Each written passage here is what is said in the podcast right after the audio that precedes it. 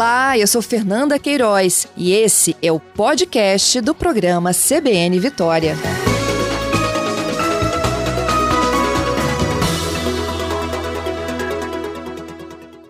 Uma pesquisa, gente, que está sendo elaborada pela Universidade de São Paulo, Instituto de Pesca, da Secretaria de Agricultura e Abastecimento do Estado de São Paulo e também de uma outra universidade, que é de Mogi das Cruzes.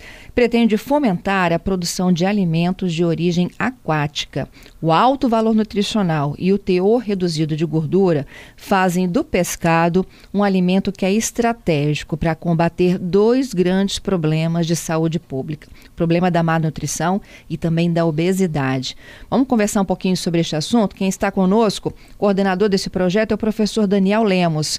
Ele é professor do Instituto de Oceanográfico. Instituto Oceanográfico, é isso mesmo. Professor Daniel, seja bem-vindo, hein? Bom dia, Fernanda. Agradeço a oportunidade de conversar com vocês. Professor, é um tremendo de um desafio, não é mesmo?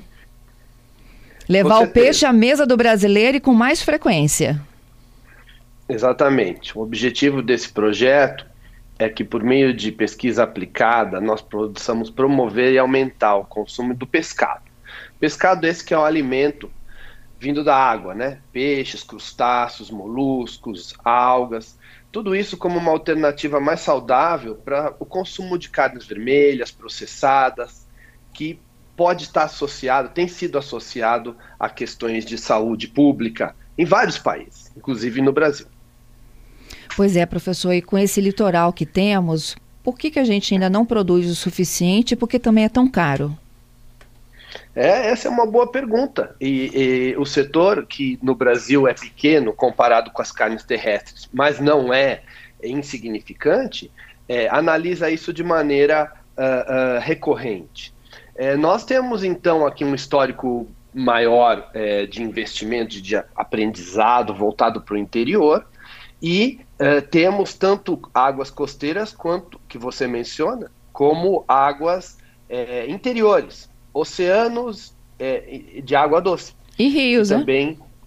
Alô? E rios, né? Rios, represas da nossa matriz hidrelétrica e água é, é distribuída pelo país é, de forma invejável. Então, é, o Brasil ainda consome pouco pescado. E frente a um problema de saúde pública, como essa que você mencionou, é, essas doenças não transmissíveis, mas que têm um impacto muito grande na economia da saúde pública, é, o pescado é uma alternativa mais saudável do que as demais carnes, só que ele é pouco consumido. A questão do custo é central, como você menciona e nós devemos então aumentar a disponibilidade. O Brasil do frango, do boi, do suíno, da soja, ele será o Brasil do pescado. É, a gente só precisa pavimentar esse caminho para a gente ir mais rápido, né? Esse, esse projeto não vai resolver tudo isso sozinho, mesmo é, com essa associação ligada a governo e empresas, mas ele deve é, tentar colaborar, né, junto com todos que fizeram desse país um grande produtor de alimento. Uhum. E essa transição, ela precisa de quê? De incentivo fiscal? É, o que mais? É, de novo, é, nós não, não formulamos políticas públicas e nem, fazemos, nem, nem temos mandato para isso, mas em, em, em, colaboração com os órgãos de Estado, nós podemos, pela pesquisa, mostrar essas vantagens, tanto de maneira é, documentativa, como é, é, ter dados científicos sobre as qualidades que têm sido mostradas em várias espécies, mas focalizada prioritariamente aqui para o estado de São Paulo, que é o financiador do projeto, mas também para o Brasil, né? De maneira que a gente possa trabalhar junto nesse desenvolvimento. Então, a partir disso, eu acho que a gente deve fomentar um aumento do consumo, porque não é por acaso que os países de maior longevidade, o número um é o Japão, tem o maior consumo per capita de, de pescado. Muito bom isso, né, professor? Vamos falar um pouquinho das propriedades, então, do pescado, quando a gente fala, olha, vamos, vamos criar um novo hábito, né, de, de incluir o pescado na, na nossa receita diária, na nossa dieta da semana, da família, e abrir mão um pouco, por exemplo, quando a gente fala também da. A gente está em pleno movimento aí, né, de, de enfrentamento ao aquecimento global, de deixar um pouco de lado a carne vermelha. É, são inúmeras vantagens. É, o, o, pescado ele tem um teor é, de proteína proporcional mais elevado e é uma carne mais magra. E, essa, e a própria gordura que a carne tem, em geral, tem é, nutrientes é, que são dificilmente encontrados em outros alimentos. Além disso, ele também é fonte importante de vitaminas e minerais. Isso só para colocar uma base, né? De, de, de vantagens. É, o, o problema é que o Brasil consome pouco pescado e tem um potencial de produção muito grande.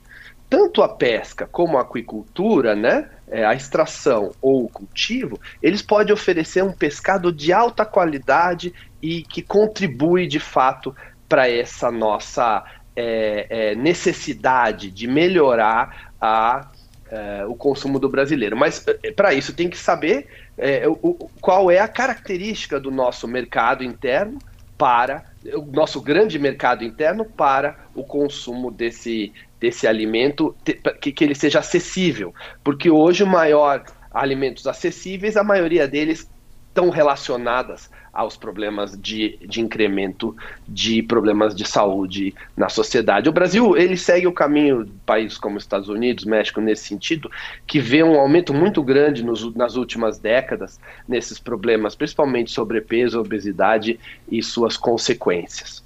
Professor, hoje qual é o pescado mais consumido no Brasil? É tilápia?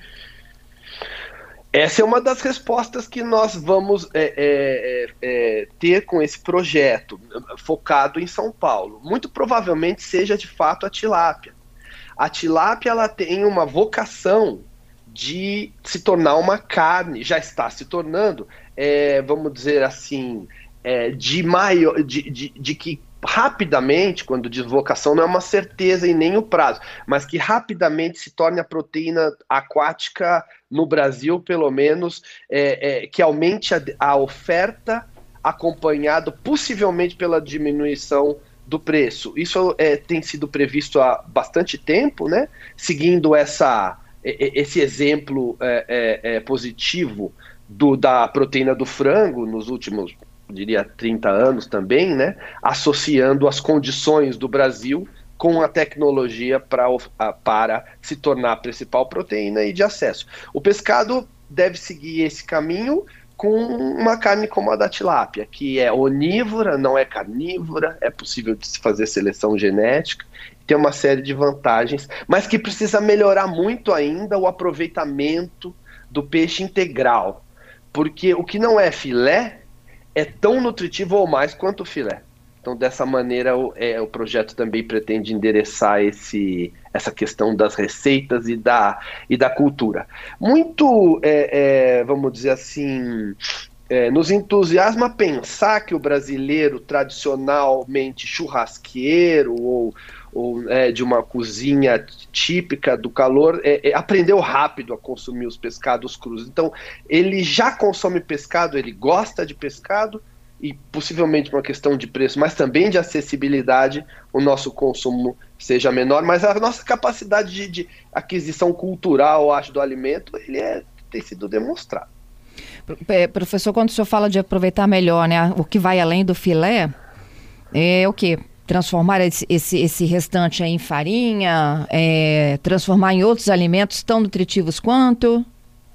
Alimento humano, Fernanda. Sim. Da mesma maneira que o frango e as outras carnes fazem um, uma lista enorme de itens de, de, de alternativas, né? É, mas, óbvio, com o pescado sempre para o lado saudável. Uhum. A gente tem que. É, é, temos a oportunidade de pavimentar essa via inclusive verificando alguns, equi alguns enganos que se cometeu com, possivelmente tenha se cometido com alguns outros alimentos.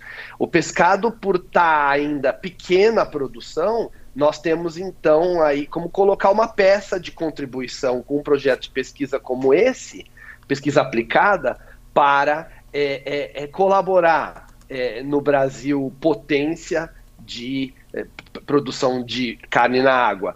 Que pode anotar aí, vai acontecer. O que a gente ainda não sabe é em quanto tempo, mas todos os principais analistas né, é, internacionais, bancos, já é, comentam e publicam sobre isso há muito tempo. É, nós, brasileiros, temos que entender é, é, a vantagem né, de, de consumirmos mais, como tantos outros países, não só países ricos, é, para a, a, a população. É, Daniel, em que fase que está o projeto de vocês? Nós começamos agora em outubro, então estamos no primeiro mês, bastante é, é, entusiasmados e contamos com uma, uma meta muito importante de disseminação. Esse conhecimento tem que ser transferido pelo maior número de canais possíveis, especialmente aqueles que atinjam a população. Então, pra, com isso, nós contamos com, com o Estado de São Paulo, o órgão de Estado, Instituto de Pesca, que dispõe tanto de laboratórios como museu de exposição e é, é, é, mandato para que esse, essa política possa ser oferecida, né? esses resultados possam ser oferecidos pra, para políticas públicas. Não é? é Fazer parte da merenda escolar, não é, professor?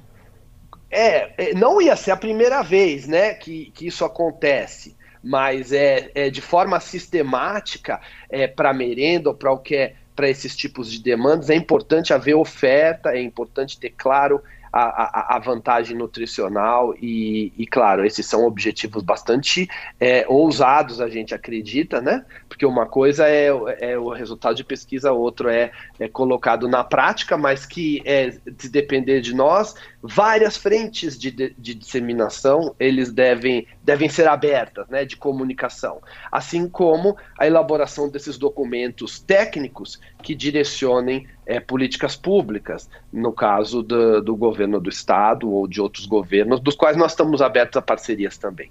É isso. Queria te agradecer, professor Daniel, pela participação aqui conosco, hein? Eu que agradeço, Fernanda. Bom dia. Bom dia.